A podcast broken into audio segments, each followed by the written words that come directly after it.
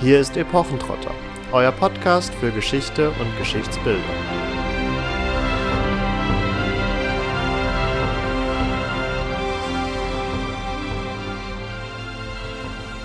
Schon viel Asche auf die Schiffe, immer heißer und dichter, je näher sie herankamen. Bald auch Bimsstein und schwarze, halb verkohlte, vom Feuer geborstene Steine. Schon trat das Meer plötzlich zurück, und das Ufer wurde durch Felsbrocken vom Berge her unpassierbar.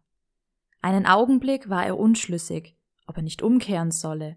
Dann rief er dem Steuermann, der dazu riet, zu Dem Mutigen hilft das Glück.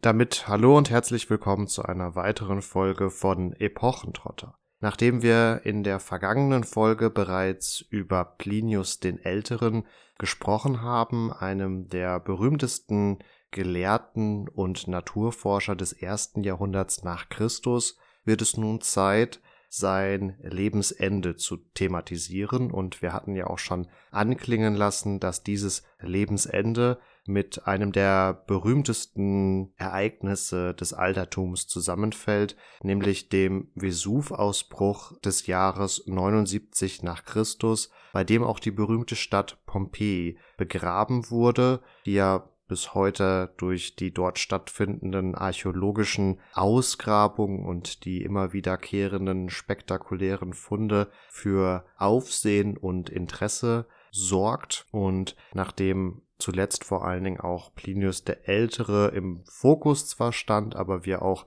immer wieder Plinius den Jüngeren mit in den Mix quasi hineingeworfen haben, wird auch er in dieser Folge eine zunehmend bedeutende Rolle spielen, denn es handelt sich um die erste durch einen Augenzeugen dokumentierte Naturkatastrophe, von der wir zumindest heutzutage auch noch diese schriftliche Berichterstattung haben. Nochmal kurz zur Rekapitulation. Plinius der Jüngere ist der Ziehsohn von Plinius dem Älteren, der eigentlich von der Verwandtschaft her sein Onkel ist. Der eigentliche Vater von Plinius dem Jüngeren ist in frühen Jahren verstorben und so ist dann der jüngere Plinius mit seiner Mutter zu Plinius dem Älteren gezogen, hat dann auch erst äh, den Namen Plinius angenommen, ihm zu ehren und wurde dann adoptiert. Er schildert in zwei Briefen die Katastrophe, die letztendlich auch seinen Onkel das Leben gekostet hat. Wie es genau dazu kam, werden wir euch im Weiteren erklären. Bevor wir das tun, wollen wir euch aber auch dieses Mal wieder historisch ein bisschen verorten und das wird jetzt Marvin übernehmen. Im Jahr 79 nach Christus, in dem der besagte Vesuv ausgebrochen ist, ist die sogenannte julisch-claudische Dynastie des römischen Kaiserhauses bereits Geschichte. Die julisch-claudische Dynastie, jene Herrscherfamilie, die bekannte Größen auch wie Nero, Caligula oder eben auch den ersten römischen Kaiser Augustus hervorgebracht hat, wurde nicht zuletzt auch durch die Unfähigkeit oder auch durch die Unbeliebtheit des Kaiser Neros abgesetzt, beziehungsweise konnte die eigene Nachfolge nicht mehr sichern. Und so haben wir im Jahr 69 nach Christus, also zehn Jahre vor den hier geschilderten Ereignissen, das sogenannte Vier-Kaiser-Jahr. Denn nachdem bereits während der Herrschaft der julisch-claudischen Dynastie auch hier und da immer wieder Kandidaten auftraten, die auch einen, ja, durchaus großes Machtinteresse hatten oder gar es wagten, Anspruch auf den Kaiserthron zu erheben, führt nun die Schwäche dieser genannten Dynastie dazu, dass einige Kandidaten, vor allen Dingen aus dem Militär, nun auch den nötigen Rückhalt haben, sich wirklich als Anwärter auf den Kaiserthron zu verstehen, beziehungsweise in ihrer Eigensicht sich auch als Kaiser zu sehen. Und so haben wir im Vier-Kaiser-Jahr die Kaiser Galba, Otto, Vitellius und Vespasian. Dieser Vespasian wird sich am Ende letztlich durchsetzen und seinerseits eine Dynastie begründen, die uns so gesehen dann auch bis zum Ausbruch des Vesuvs begleiten wird.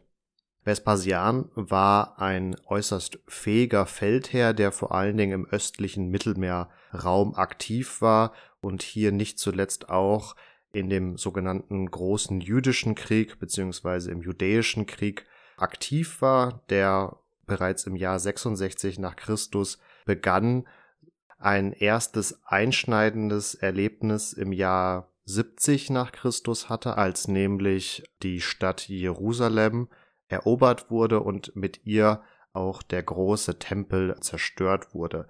Dazu haben wir ja auch unter anderem auch schon mal in einer unserer Kunstraubfolgen gesprochen, weil hier nicht zuletzt auch durch den in Rom stehenden Titusbogen quasi in der römischen Propaganda selbst bezeugt ist, wie die römischen Legionäre diesen Tempel nicht nur zerstört, sondern auch ausgeraubt haben und viele der prestigeträchtigen jüdischen Kunstgegenstände nach Rom überführt haben, um sie dort im Triumphzug zu präsentieren. Bekannt aus diesem jüdischen Krieg ist auch die Belagerung von der Bergfestung Masada, die 73 und 74 nach Christus stattfindet und letztlich von den Römern erobert wird, womit dann auch dieser judäische Krieg endgültig sein Ende findet. Vespasian stirbt am 23. Juni 79 nach Christus, also im Jahr des genannten Vesuv-Ausbruches, und sein Sohn Titus übernimmt unangefochten die Herrschaft, weil er bereits zu diesem Zeitpunkt als mustergültig gilt. Damit übernimmt er nur wenige Monate vor der Vesuv-Eruption, die uns gleich noch beschäftigen wird, die Herrschaft und wir werden in diesem Zuge auch sehen, wie er mit dieser Katastrophe umgeht, denn ihr könnt es euch vielleicht vorstellen, in einer durchaus auch von Aberglauben durchzogenen Welt könnte so ein Vesuv-Ausbruch unmittelbar nach einer Herrschaftsübernahme ja auch als ein schlechtes Omen gesehen werden. Wir sehen also, dass rund um die Ereignisse des Vesuvs und der Verschüttung von Pompeji und anderer Städte das römische Reich nicht unbedingt in eine Phase der Instabilität schlittert, aber durchaus einige größere Krisen zu durchleben hat. Bereits zwei Jahre später, im Jahr 81 nach Christus, stirbt nämlich auch Titus schon wieder und sein Bruder Domitian übernimmt der dann als ein eher schlechter Kaiser gilt. Nichtsdestotrotz, und das hatten wir ja in der letzten Folge auch schon festgehalten, geht die Expansion des römischen Imperiums in dieser Phase erstmal noch weiter. Das mal als eine kurze Darlegung der übergeordneten Begebenheiten, aber nun wollen wir wirklich nach Mittelitalien blicken und schauen uns an, was es denn nun eigentlich mit dem Vesuv und seiner antiken Geschichte so auf sich hat. Mit dem Vesuv haben wir es mit einem Vulkan zu tun, der sicherlich auch heute immer noch sehr viele Menschen faszinieren kann und der es geschafft hat, trotz seiner durchwachsenen Geschichte immer wieder Menschen an seine Hänge zu locken. Und das war schon in der Antike so. Man hat den Vesuv als einen sogenannten erloschenen Vulkan eingestuft und hat sehr intensiven Weinbau an den Hängen praktiziert, obwohl man sich auch damals schon durchaus bewusst war, dass dieser Vulkan eine gewisse Macht besitzt und wenn er ausbricht, durchaus auch sehr gefährlich werden kann. Der Vesuv ist außerdem ein sehr geschichtsträchtiger Ort, denn an den Hängen dieses Bergs hat damals 73 vor Christus Spartacus seine Anhänger für den berühmten Sklavenaufstand gesammelt und dort auch gegen den Prätor Claudius Glaber erfolgreich gekämpft, zumindest in dieser ersten Schlacht. Zur Zeit von Plinius, also wir sind jetzt im Jahr 79 nach Christus, also circa 150 Jahre später, als Spartacus damals dort stand, war das ziemlich üblich, dass auch hin und wieder mal die Erde gebebt hat. Also Erdstöße gehörten mehr oder weniger so in der Region rund um den Vesuv zur Tagesordnung, waren aber von eher ja, geringerem Ausschlag. Also das war jetzt nichts Bedrohliches. Die Leute hatten dadurch keine Angst. Man hatte einfach ein gewisses Bewusstsein dafür, dass der Vulkan hin und wieder eben mal bebt. Aber man hatte jetzt nicht das Bedürfnis, da wegzuziehen. 62 nach Christus das fand ich persönlich sehr interessant, gab es allerdings ein ziemlich heftiges Erdbeben. Also das hatte auch dann durchaus starke Auswirkungen auf die Städte Pompeji, Herculaneum und auch die ganze Umgebung. Also es war durchaus weithin spürbar und hat auch dazu geführt, dass einiges eingestürzt ist. Und als dann 79 nach Christus erneut die Erde gebebt hat und allerdings dann eben auch einiges vom Himmel runterkam, war man noch gar nicht wieder fertig, die Sachen aufzubauen, die vorher zu Schaden gekommen sind. Was wir euch jetzt in der Folge schildern wollen, ist alles aus der Perspektive letztendlich von Plinius dem Jüngeren. Wir werden ein bisschen hin und her wechseln zwischen dem, was Plinius selbst erlebt hat und also aus seiner eigenen Sicht schildert und zwischen dem, was er seinem Onkel zuschreibt, was der erlebt haben soll. Und ähm, ich möchte das an der Stelle einfach ein bisschen betonen. Das ist ein Erlebnisbericht, der jemand anderem zugeschrieben wird. Also auch hier ist wie immer bei historischen Berichten ein bisschen Vorsicht geboten, wie viel man dem glauben darf, vor allen Dingen, wenn das Ganze auch ein bisschen emotional geschildert ist. Was ich noch gerne vorne wegstellen möchte, bevor wir wirklich in die Ereignisse eintauchen, ist, dass beide Plinius, also sowohl der Jüngere als auch der Ältere, in Misenum gelebt haben. Und das ist ein Ort, der gegenüber vom Vesuv gelegen ist, wo man den noch am Horizont also erkennen kann, wo man durchaus diese ganzen Ereignisse sehen konnte, vor allen Dingen auch die Rauchsäule, die aufgestiegen ist, beobachten konnte. Das also schon mal so vorweggenommen. Und natürlich wisst ihr aufgrund der vorherigen Folge bestens darüber Bescheid, dass Plinius der Ältere natürlich als Naturforscher ein sehr großes Interesse an den Vorgängen hatte und da natürlich nicht ganz untätig geblieben ist, sondern sein Forschergeist ihn gepackt hat und er hier quasi vorne dran in der ersten Reihe das ja, unter die Lupe genommen hat. Soweit das nicht eine zu romantische Vorstellung von Plinius ist, der ja auch als Flottenoffizier hier aktiv war in Misenum und womöglich auch vielleicht eher da seine Pflicht gesehen hat, den vom Unglück betroffenen Personen einfach hier auch helfen zu wollen. Da hast du natürlich völlig recht und da merkt ihr schon, da geht die Erzählweise ein bisschen auseinander, je nachdem, von welcher Perspektive man jetzt an die Ereignisse herangeht. Es wird so von Plinius dem Jüngeren erzählt, dass ähm, sein Onkel, Schrägstrich Ziehvater, genauso wie er diese Rauchsäule von einer Anhöhe aus von ihrem Ort beobachtet hat und Plinius der Ältere dann beschlossen haben soll, das aus nächster Nähe genauer untersuchen zu wollen, sich dann ein Boot hat kommen lassen, aber Zufällig kommt in diesem Moment ein Bote angerannt mit einer Nachricht von Rektina, der Frau des Konsuls Cascus, mit der Bitte um Rettung. Und wie Marvin gerade völlig zu Recht angemerkt hat, Plinius war eben, also Plinius der Ältere war eben auch der Befehlshaber über die kaiserliche Flotte, die in Misenum stationiert war und hatte damit auch eine gewisse Verantwortung natürlich auf so eine Bitte zu reagieren. Abgesehen davon war ähm, der Konsul durchaus auch ein Freund von ihm. Auf jeden Fall hat er dann seinen Plan, mit nur einem Boot darüber zu schippern, gecancelt und hat stattdessen angeordnet, sogenannte Vierdecker zu Wasser zu lassen, um auch eben andere Menschen zu retten, weil, wie ich eingangs gesagt habe, die Hänge vom Vesuv waren also sehr dicht besiedelt. Es waren sehr viele Menschen da in Not und ja, darauf hat er angeblich eben reagiert.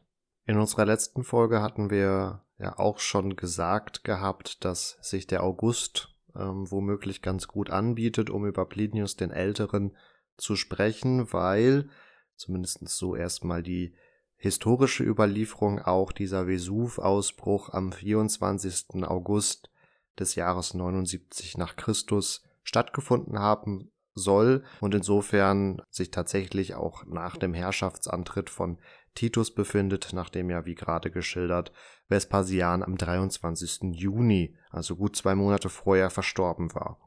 Wir haben nun allerdings die Problematik, dass sich diese Datierung auf den 24. August nicht so wirklich halten lässt. Denn es gibt durchaus Hinweise darauf, dass die Stadt Pompeji, aber auch die umliegenden Siedlungen nach dem 24. August 79 nach Christus noch belebt, bewohnt und unterhalten worden sind, was ja in Anbetracht dieser katastrophalen Ereignisse doch sehr komisch erscheint. Und so hat man unter anderem auch 2018 erst noch eine Inschrift gefunden, die wohl bei Bauarbeiten angebracht worden ist und die wohl mit so einer Art Kohlestift aufgebracht worden ist. Und wenn ihr mit Kohle schon mal gezeichnet habt oder ähnliches, dann könnt ihr euch vorstellen, dass das jetzt gerade auch auf einer Außenfassade nicht unbedingt die permanenteste Form einer Inschrift sein kann und hier womöglich wirklich dann, das ist auch die Schlussfolgerung, bei Bauarbeiten irgendwie zur Markierung oder ähnlichem diente und wohl insgesamt eher kurzlebig war. Und diese Inschrift datiert eben, das lässt sich aus ihrem Inhalt herauslesen, auf den 17. Oktober des Jahres 79 nach Christus, was ja insofern komisch erscheint, wenn das Ganze am 24. August bereits untergegangen sein soll. Wir haben aber auch noch andere Hinweise. So haben wir zum Beispiel typische Herbstfrüchte, die in den verschiedenen Gebäuden gefunden wurden, also die auch noch als frisch bewertet wurden. Also Granatäpfel, Kastanien, Nüsse, Oliven, aber eben auch Most, der zu dieser Jahreszeit hergestellt wurde. Wir haben frisches Garum, also die typische römische Fischsoße, bei der auch der Fisch erstmal mindestens zwei Monate lagern musste und aufgrund dessen kann man wohl auch ganz gut auf den Oktober schließen. Zudem haben wir einige Münzen gefunden und wenn ihr unseren Podcast schon länger verfolgt, dann wisst ihr, dass Münzen immer eine ganz gute Methode sind, um eine sogenannte Postquem-Analyse vorzunehmen, also einen Zeitpunkt zu bestimmen und die gesuchten Ereignisse finden auf jeden Fall dann danach statt. Und bei römischen Münzen haben wir ja fast den Luxus, kann man sagen, dass die aufgrund der immer wieder vergebenen Rechte und Privilegien und Ämter, die der Kaiser vereint hat, teilweise jährlich, teilweise aber auch alle paar Jahre neu vergeben werden mussten, eben an seine Person, beziehungsweise er hat sich die letztendlich selber vergeben. Und wir haben hier auch Münzen gefunden, die aufgrund der eingeprägten Legende, die dann eben die Anzahl dieser Ämter benennt, frühestens im September des Jahres 79 nach Christus geprägt worden sein können. Und so gab es 2022 eine neue Studie, die ganz viele von diesen Hinweisen kombiniert hat und nun darauf schließt, dass der Vesuv Ausbruch des Jahres 79 nach Christus ja wohl an den Tagen vom 24. und 25. Oktober des Jahres stattgefunden haben müssen. Und das haben wir auch schon hier und da angesprochen oder thematisiert gehabt, dass viele der antiken Texte uns vor allen Dingen durch mittelalterliche Abschriften überliefert wurden, also dass wir eigentlich nur sehr, sehr, sehr selten römische Originaltexte haben und die eher durch diese Kopiervorgänge auf uns gekommen sind. Und es ist blöd gesagt einfach davon auszugehen, dass auch hier ein Kopierfehler, ein Abschreibfehler stattgefunden hat und so aus dem 24. Oktober der 24. August geworden ist. Und eben an diesem 24. Oktober 79 nach Christus Vermutlich so gegen 13 Uhr mittags beginnen nun die Ereignisse ihren Lauf zu nehmen, nachdem der Vesuv vermutlich so im Jahr 800 vor Christus das letzte Mal ausgebrochen ist. Die Erdbeben hatte Katharina schon angesprochen, unter anderem das Erdbeben von 62 nach Christus und dann vor allen Dingen die Geologie geht eben davon aus, dass bei diesem Erdbeben 62 nach Christus sich die Gesteinsschichten so weit verschoben haben, dass ein Fropfen den Vulkan zunächst einmal verstopft hat und sich dadurch in den Folgejahren bis 79 nach Christus eben auch der Druck in der Magmakammer entsprechend aufbauen konnte und eben gegen 13 Uhr überwand dann der Vulkan diesen Fropfen, wodurch auch schon die obere Spitze des Vulkans mehrheitlich vermutlich weggesprengt wurde und in der Folge die jetzt auch schon mehrfach angesprochene Eruptionssäule begann sich zunehmend aufzubauen. Also der Vulkan, der Vesuv, spie, nachdem er den Pfropfen entfernt hatte, letztendlich wie aus einer Sektflasche, wo der Korken mit Druck herausgeschossen wird, begann jetzt auch hier der Vulkan fortwährend entsprechendes Gestein in den Himmel zu befördern. Diese Eruptionssäule wird sich in den kommenden Stunden zunehmend aufbauen, wobei aus dieser Eruptionssäule heraus der Wind auch sehr schnell beginnt, erste leichtere vulkanische Produkte gen Südosten zu tragen. Und Südosten ist auch die Richtung, in der die Orte Pompeji, Oplantis und Stabie sowie ganz viele Landhäuser lagen. Also diese Landhäuser werden unter anderem von der römischen Oberschicht benutzt worden sein, um ein wenig die Freizeit zu genießen. Diese Landhäuser werden aber auch die Anlaufpunkte für die von Katharina angesprochene Weinproduktion gewesen zu sein, um dort die Trauben zu sammeln, sie weiter zu verarbeiten, etc. Und so beginnt bereits sehr früh ein Ascheregen auf die genannten Siedlungen niederzugehen. Da sind dann unter anderem auch kleinere Bimssteine enthalten, die jetzt hier noch keine allzu große Größe erreichen und eher wie ja, Hagelkörner auf die Dächer von Pompeji und den umliegenden Orten niedergehen. Schwerere Brocken sind in dieser ersten Phase zwar durchaus auch zu erwarten, die dann in unmittelbarer Nähe des Vulkans einschlugen, aber zumindestens für die Siedlungen werden die jetzt erstmal noch keine größere Gefahr dargestellt haben. Während das schon in den genannten Orten passiert, kann man aus Misenum heraus noch eben vor allen Dingen diese sehr hoch aufragende Rauchsäule beobachten und hört eben erstmal durch einen Brief von den tatsächlichen Gefahren, die jetzt da von den Bewohnern angenommen werden und die also Plinius den Älteren zu Hilfe rufen. Der macht sich auf jeden Fall aus Forschungsgründen oder aus Militärgründen auf mit seinen Schiffen und diese Rettungsmission wird allerdings ein bisschen ausgebremst. Und Schuld daran sind die Wetterumstände, die so ein Vulkanausbruch mit sich bringt. Es ziehen nämlich sehr starke Winde auf, die Plinius zwar von Misenum nach Stabie sehr einfach und sehr schnell rüberbringen, aber eine Fahrt in die andere Richtung komplett verhindern. Das Ganze führt auch dazu, dass das Meer extrem hohe Brandung erzeugt und also die Flucht übers Meer erstmal auf Eis gelegt werden muss. Und Plinius der Jüngere schildert jetzt die Erlebnisse von Plinius dem Älteren so, dass auf diesen Asche- und Bimssteinregen ein Flammenherd folgt. Und er schreibt das folgende. Inzwischen leuchteten vom Vesuv her an mehreren Stellen weite Flammenherde und hohe Feuersäulen auf, deren strahlende Helle durch die dunkle Nacht noch gehoben wurde, es ist also inzwischen nicht mehr 13 Uhr, wo das Ganze anfängt, sondern bis Plinius der Ältere in Stabie ankommt, bricht schon sogar die Nacht heran.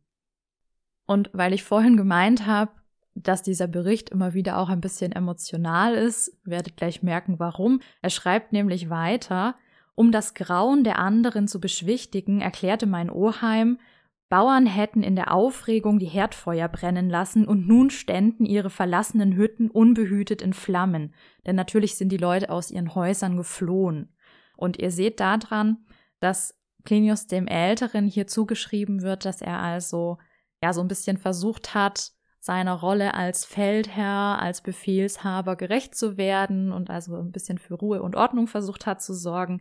Da kommt natürlich auch seine Zugehörigkeit zu den Stoikern mit zum Tragen, die ja dafür bekannt ist, dass man versucht, eben ruhig zu bleiben und besonnen zu agieren, auch in so einer katastrophalen Situation.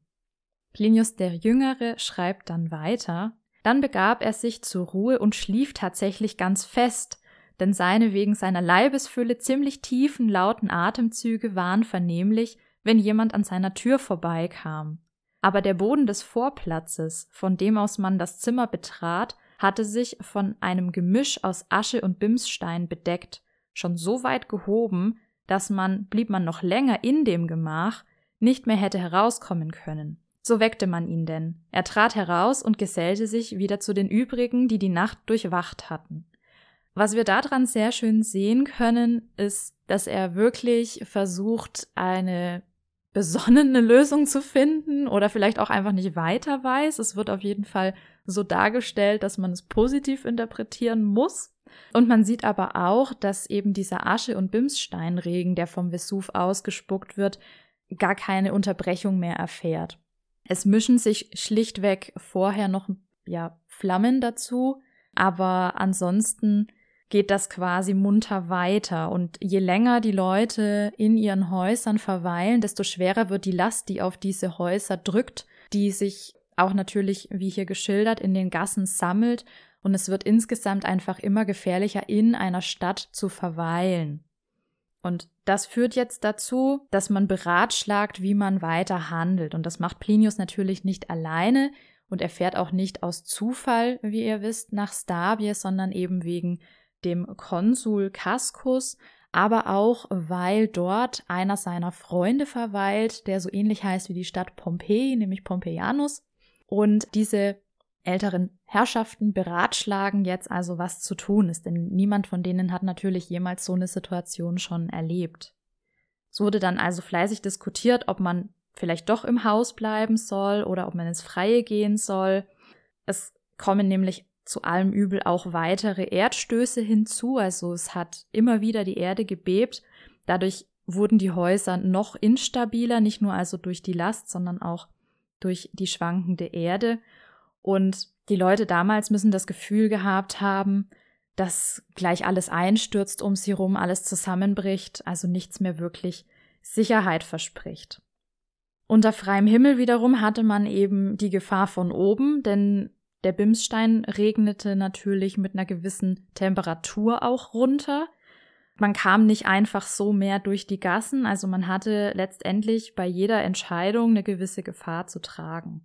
Und was man gemacht hat, zumindest ist es das, was uns Plinius der Jüngere erzählt, ist, dass die Leute sich Kissen über den Kopf gezogen haben, sie mit Tüchern verschnürt haben und so also dann doch ins Freie gegangen sind, also ihre einsturzgefährdeten Häuser verlassen haben und aber sich gleichzeitig überlegt haben, wie sie sich eben vor dem Steinschlag von oben schützen können.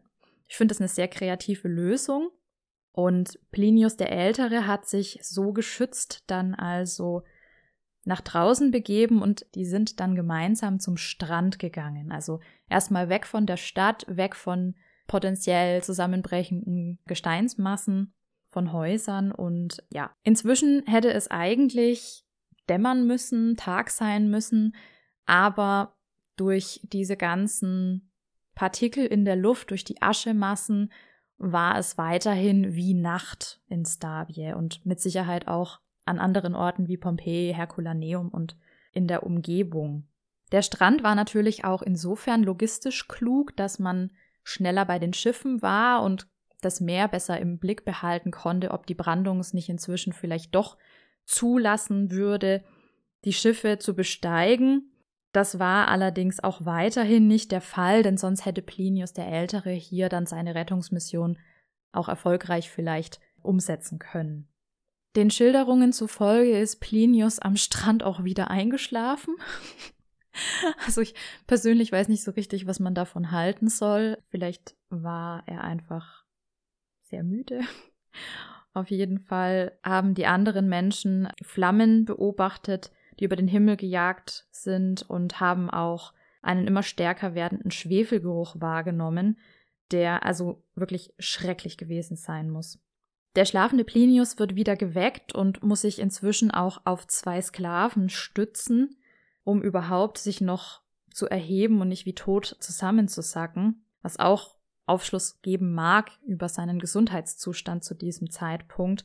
Man kann daraus aber auch schließen, dass natürlich Asche, Schwefel das Atmen immer mehr erschwert, also nicht nur für Plinius, sondern eben insgesamt. Bei Plinius kommt noch hinzu, dass man annimmt von dem, was sein Neffe schreibt, dass er Asthmatiker war oder zumindest eine gewisse Erkrankung der Lunge gehabt hat und dadurch also noch stärker betroffen war als andere. Am dritten Tag dann, nachdem diese Rauchsäule das erste Mal am Himmel zu sehen war, konnte Plinius nicht mehr aufgeweckt werden nach der Nacht. Also man hat ihn dann nur noch tot aufgefunden und konnte auch nicht an seinen Neffen anscheinend weitergeben, sofern von der Gruppe überhaupt jemand überlebt hat, woran genau er denn jetzt verstorben ist. Also es mag sein, dass er schlicht erstickt ist, es mag sein, dass er einen Herzinfarkt erlitten hat. Das ist nicht geklärt. Was man sagen kann, ist, dass er offenbar nicht von Gesteinsteilen erschlagen wurde, sondern dass er also schon vorher gestorben ist. Ganz spannend ist, was zum Beispiel Sueton dann aus seinem Tod macht. Der berichtet nämlich, dass Plinius als ja, Edelmann, der er gewesen ist, das mag man zumindest daraus ableiten, den Freitod gewählt hat und sich nicht selbst die Hände schmutzig gemacht hat, sondern seinen Sklaven darum gebeten hat, weil er schlicht die Hitze nicht mehr ausgehalten haben soll. Also das ist vielleicht ein bisschen überinterpretiert, aber ihr wisst, wie das so ist mit Zuschreibungen an Todesursachen. Das bleibt auch heute immer noch Spekulation.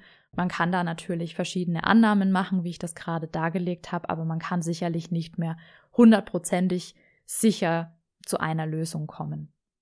Spannend ist hier zu sehen, wie gut dann das römische Botensystem scheinbar ausgeprägt war, denn wenngleich fairerweise diese Schilderungen von den schon vorangeschrittenen Ereignissen, wo sicherlich im Golf von Neapel, also der Region rund um den Vesuv, einiges an Chaos herrschte, womöglich eher den kreativen Gedanken von Plinius dem Jüngeren entsprungen sind oder vielleicht hat er auch doch noch den ein oder anderen Überlebenden getroffen, ist sicherlich davon auszugehen, dass dieser erste Bote, der auch das Hilfegesuch von Plinius Freunden und Bekannten übermittelt hat, durchaus sehr schnell zu ihm nach Misenum gekommen ist gesicherterer beziehungsweise womöglich faktenorientierter ist dann die Schilderung des Vesuv-Ausbruchs, wie wir sie auch bei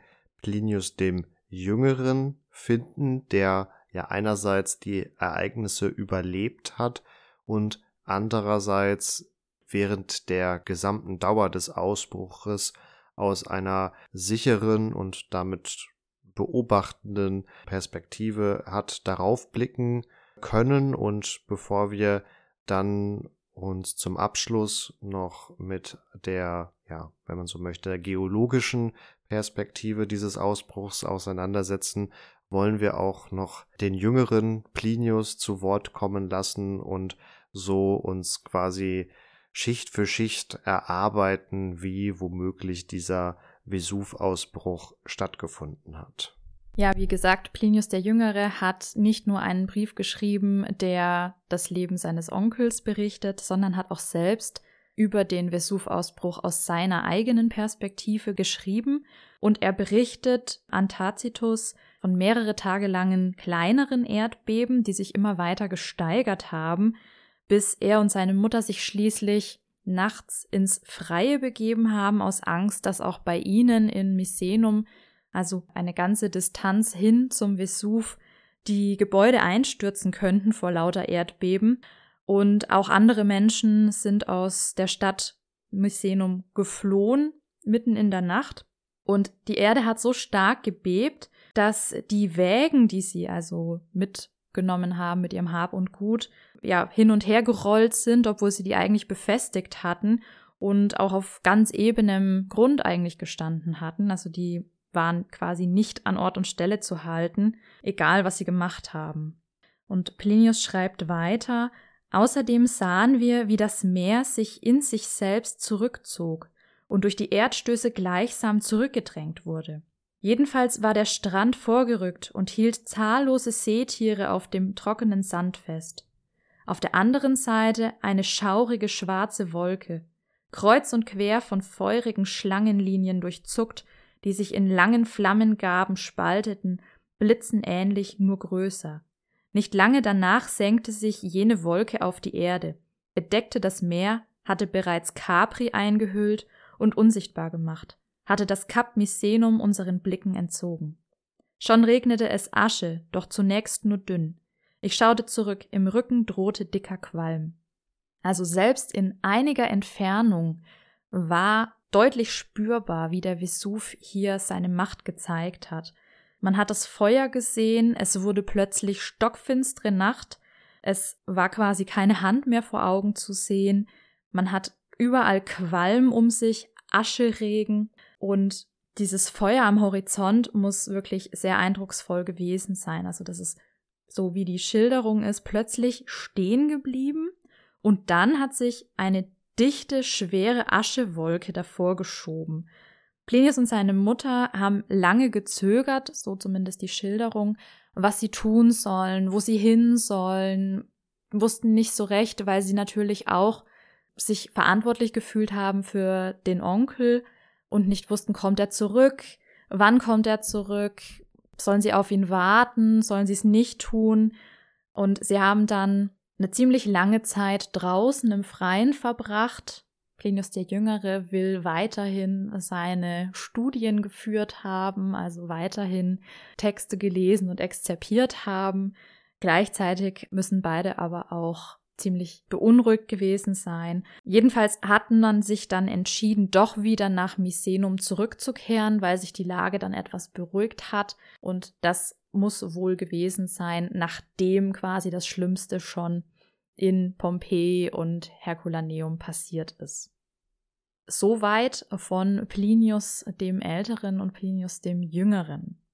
Wenn wir nun abseits dieser beiden historischen Berichte auf die Ereignisse schauen, werden wir feststellen, dass diese durchaus an mehreren Stellen scheinbar ganz gut zutreffen und da würden wir euch nun gerne auch nochmal durchführen. Ich hatte ja bereits genannt, dass der Beginn des Vesuv-Ausbruchs sich vor allen Dingen erstmal durch diese aufsteigende Eruptionssäule auszeichnet und diese Eruptionssäule nun eigentlich für die komplette Dauer der Eruption erstmal das offensichtlichste Charakteristikum des Ganzen darstellt.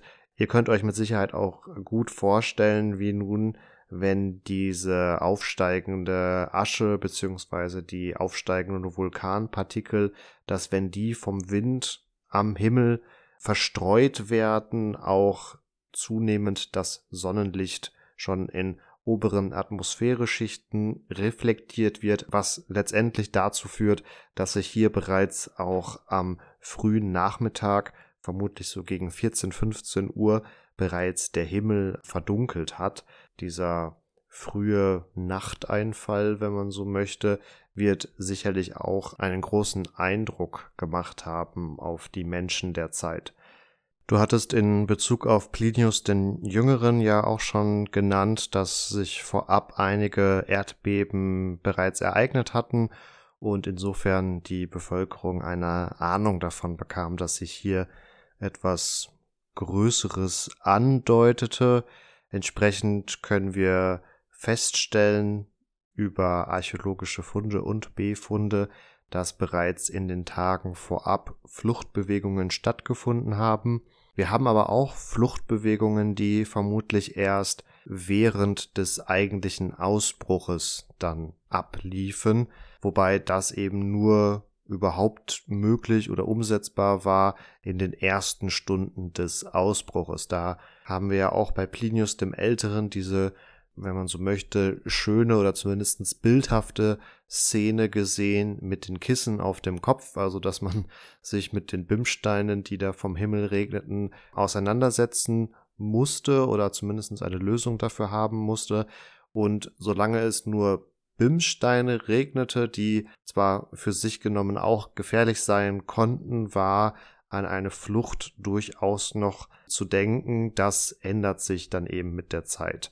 Darauf werde ich auch gleich nochmal ähm, zu sprechen kommen. Diese Bimssteine beziehungsweise das in diesen ersten Stunden herunterregende Material führte aber bei den zurückgebliebenen Bewohnern der umliegenden Siedlungen und Ortschaften durchaus auch dazu, dass sie sich ähnlich wie Plinius und seine Gefährten dann vermehrt Gedanken darüber machten, wie sie fliehen konnten, weil am Nachmittag für Pompeji beispielsweise angenommen wurde, dass sich bereits eine 50 Zentimeter dicke Schicht aus diesem Vulkangestein auf den Dächern gesammelt haben dürfte und einfach unter der Last dieses Vulkangesteins dann auch die ersten Dächer schlicht und ergreifend einbrachen, was sicherlich von den umliegenden Häusern auch zu hören war oder zu erfahren war und man dann natürlich fürchtete, dasselbe Schicksal zu ereilen und dann aus einer gewissen Not heraus womöglich auch noch die Häuser verließ. Die genannte Eruptionssäule baute sich bis Mitternacht, so ist die Annahme seitens der Geologie, immer weiter auf und erreichte letztlich ihr Maximum bei einer Höhe von 30 Kilometern. Also dieses Monstrum ging wirklich bis quasi in den Weltraum oder in die obersten Schichten der Atmosphäre. Also da kann man sich einfach mal sehr plastisch diese enorme Gewalt vorstellen oder diesen enormen Druck, mit dem sich da der Vesuv und die darunterliegende Magmakammer entladen hat. Also dass damit so viel Energie das Material in die Atmosphäre geschossen wurde.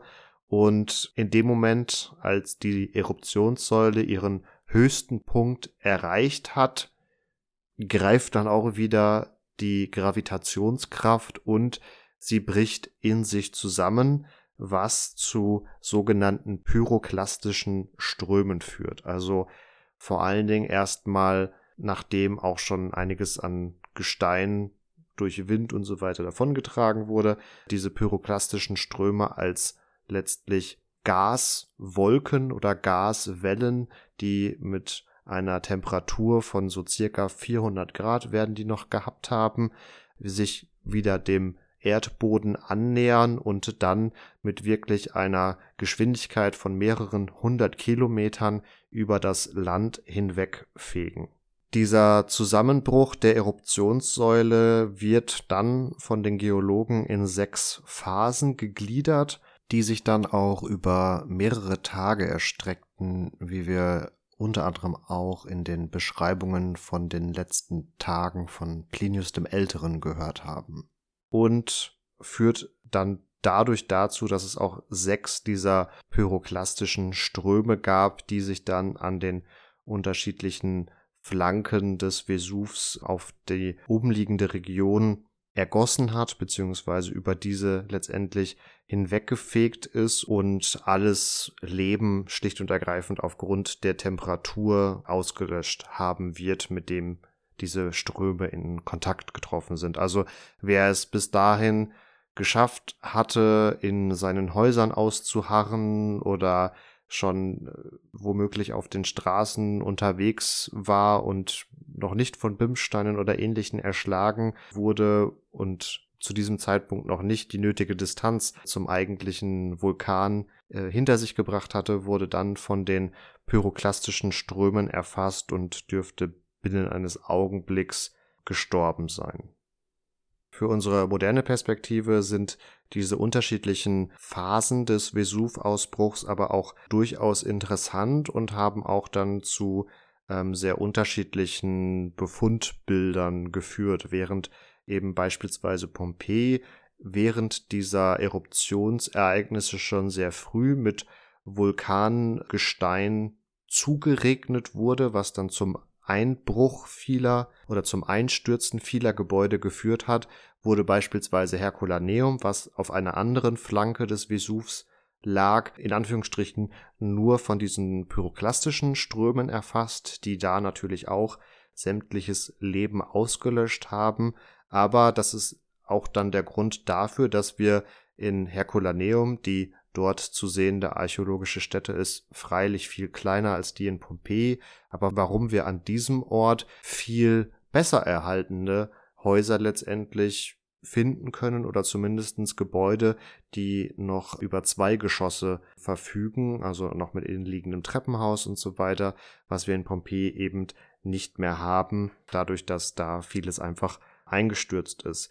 Die ganze Region ist letztendlich mit einer circa 20 Meter hohen Schicht von Vulkangestein eingedeckt worden und die Forschung geht davon aus, dass circa 5000 Menschen bei diesen Ereignissen ums Leben gekommen sind. In Pompeji allein wurden die Überreste von circa 1150 Menschen gefunden, wobei diese in Anführungsstrichen geringe Opferzahl uns auch durchaus gut vor Augen führt, dass hier ziemlich sicher schon viele vorab geflohen sind.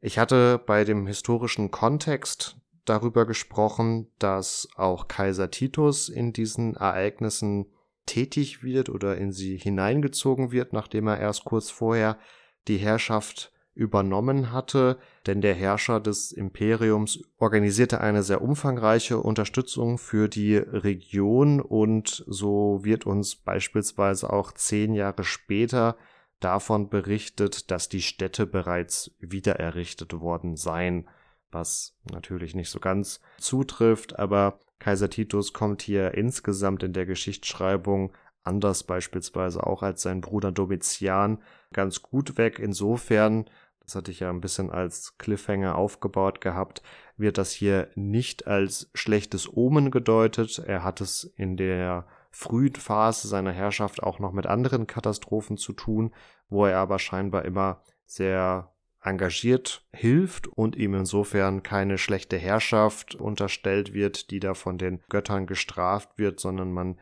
erkennt seine Unterstützungsaktionen durchaus wohlwollend an. Zum Abschluss dieser Folge möchte ich euch auch ganz gerne noch einen Einblick darin geben, was es denn nun eigentlich mit Pompeji im ersten Jahrhundert nach Christus so auf sich hat als Stadt. Also haben wir jetzt hier eine Metropole von Welt, die untergegangen ist, oder war es in Anführungsstrichen dann äh, doch nur ein, ein kleines Dorf, was von diesem Ausbruch betroffen war und wo wir letztendlich durch Zufall, durch die Anwesenheit unserer beiden Pliniusse den glücklichen Fall haben, dass das einfach gut überliefert wurde und dadurch bis heute im Geschichtsbild ja auch des römischen Imperiums präsent geblieben ist. Und hier muss man festhalten, dass sich dieses Bild von Pompeji natürlich über die Jahrhunderte oder besser über die Jahrzehnte der Forschung auch durchaus noch geändert hat.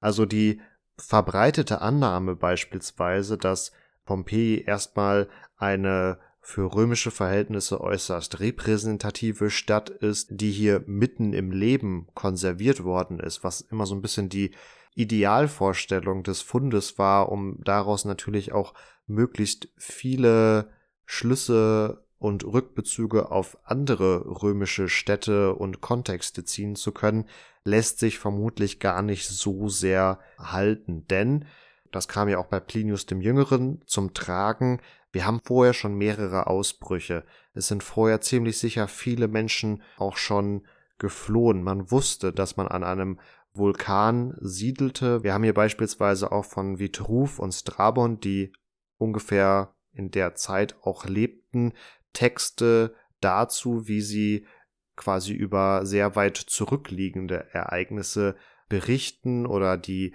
auch Erscheinung des Vesuvs beschreiben und da ganz deutlich wird, okay, man wusste, dieser Vulkan konnte aktiv werden, er war gefährlich, da haben sich schon Katastrophen abgespielt. Man wusste natürlich nicht, wann es das nächste Mal passiert und wenn man sich jetzt fragt, ja, warum hat man überhaupt da gesiedelt? Ähm, da hat Katharina ja auch unter anderem den Weinbau schon angesprochen. Vulkanische Erde oder von Vulkangestein durchsetzte Erde war aufgrund der enthaltenen Mineralien auch einfach äußerst fruchtbar. Also es war schlicht und ergreifend auch sehr interessant oder sehr lukrativ hier zu siedeln. Aber um auf den Punkt mit der Konservierung zurückzukommen, dadurch, dass hier vorher schon Fluchtbewegungen stattgefunden haben, das Erdbeben von 62 nach Christus ja auch schon zu Zerstörungen geführt hat, ist dieses Idealbild einfach äh, nicht zu halten. Und wir haben auch bereits in römischer Zeit schon Raubgrabungen an diesem Pompeji-Komplex letztlich. Also da gab es dann auch über die Jahrhunderte immer wieder Störungen, sodass da nicht jetzt im 19. Jahrhundert beziehungsweise im 18. Jahrhundert einfach eine komplett unberührte Stadt gefunden wurde, die seit 2000 Jahren mehr oder weniger darauf wartet, wieder erschlossen zu werden, sondern da gab es auch vorher schon, schon einige Eingriffe.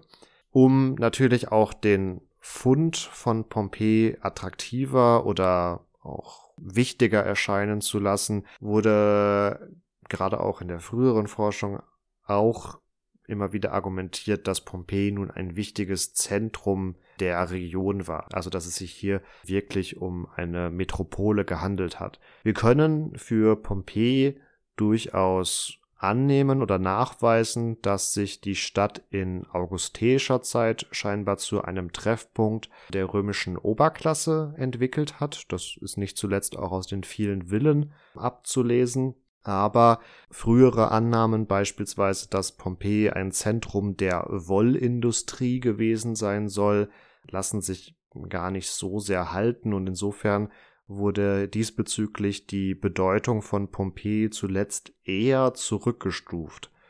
Immer noch eine durchaus große Stadt, die ja auch viele der klassischen öffentlichen Gebäude beherbergt, also ein, ein, ein Forum, ein Theater etc. und eben unter anderem ja auch ein Amphitheater und einem unserer Lieblingsautoren Tacitus zufolge fasste dieses Amphitheater auch 20.000 Personen, sodass immer wieder die Annahme auch im Raum stand, okay, diese 20.000 Personen müssen ja auch in irgendeinem Bezug zur Bevölkerungszahl stehen, sodass diese Bevölkerungszahl zwischen 20 und 45.000 Personen schwankte in der Forschung, hin und wieder auch nur mit 11.500 oder 5.000 Personen beziffert wurde, also dann die Annahme, dass dieses Amphitheater auch von Personen aus dem Umland quasi genutzt wurde. So wirklich eine konkrete Zahl kann ich euch da nicht wirklich nennen, weil auch in der jüngeren Forschung ähm, ich da unterschiedliche Angaben gefunden habe, jetzt nicht zuletzt aufgrund des Amphitheaters und auch weil es irgendwie ein schöner Mittelwert zwischen dem ist, was man so liest, würde ich jetzt mal von ungefähr 20.000 Personen ausgehen, wobei halt auch hier dann ähnliches gilt wie schon beispielsweise bei der Beurteilung der Industrie oder auch des Handwerks ähm, zuletzt die Bedeutung Pompeis auch hier eher wieder zurückgestuft wurde. Das soll alles nicht den Fund als solchen schmälern, der sicherlich nichtsdestotrotz eindrucksvoll ist, zusammen auch mit Herculaneum, was ich an der Stelle immer wieder sehr empfehlen möchte, weil es häufig außerhalb des öffentlichen Interesses steht. Also wenn ihr die Möglichkeit habt, dann schaut euch das auf jeden Fall an. Man muss fairerweise sagen, dass aufgrund von Finanzierungsproblemen die italienische Regierung teilweise überfordert scheint, das wirklich dauerhaft zu konservieren. Insofern schaut es euch an, solange ihr die Möglichkeit noch dazu habt. Ja, mit diesem Reisetipp sind wir dann auch am Ende unserer Folge. Wir hoffen sehr, ihr hattet Spaß an der Ereigniskette rund um den Vesuv und seinen Ausbruch. Wir hoffen auch, es hat euch gefallen, eine zweiteilige Folge zu Plinius zu hören mit unterschiedlichem Schwerpunkt natürlich. Lasst uns auf jeden Fall gerne ein Like da, kommentiert gerne, schreibt uns gerne auch Feedback. Ihr könnt das tun über kontakt.epochentrotter.de oder natürlich über die Social Media Kanäle, über Facebook oder Instagram. Ihr findet uns außerdem auf epochentrotter.de. Dort findet ihr zum Beispiel auch alle alten Folgen von uns, könnt euch da mal einen Überblick verschaffen und ganz wichtig, erzählt weiter, dass es uns gibt, empfehlt uns weiter. Wir freuen uns auf jeden Fall und wir freuen uns eben auch sehr von euch zu hören. Und damit wünsche ich euch weiterhin eine gute Woche, bleibt gesund, macht's gut und ciao, ciao. Mir bleibt damit auch nur noch zu sagen, macht's gut und ciao, ciao.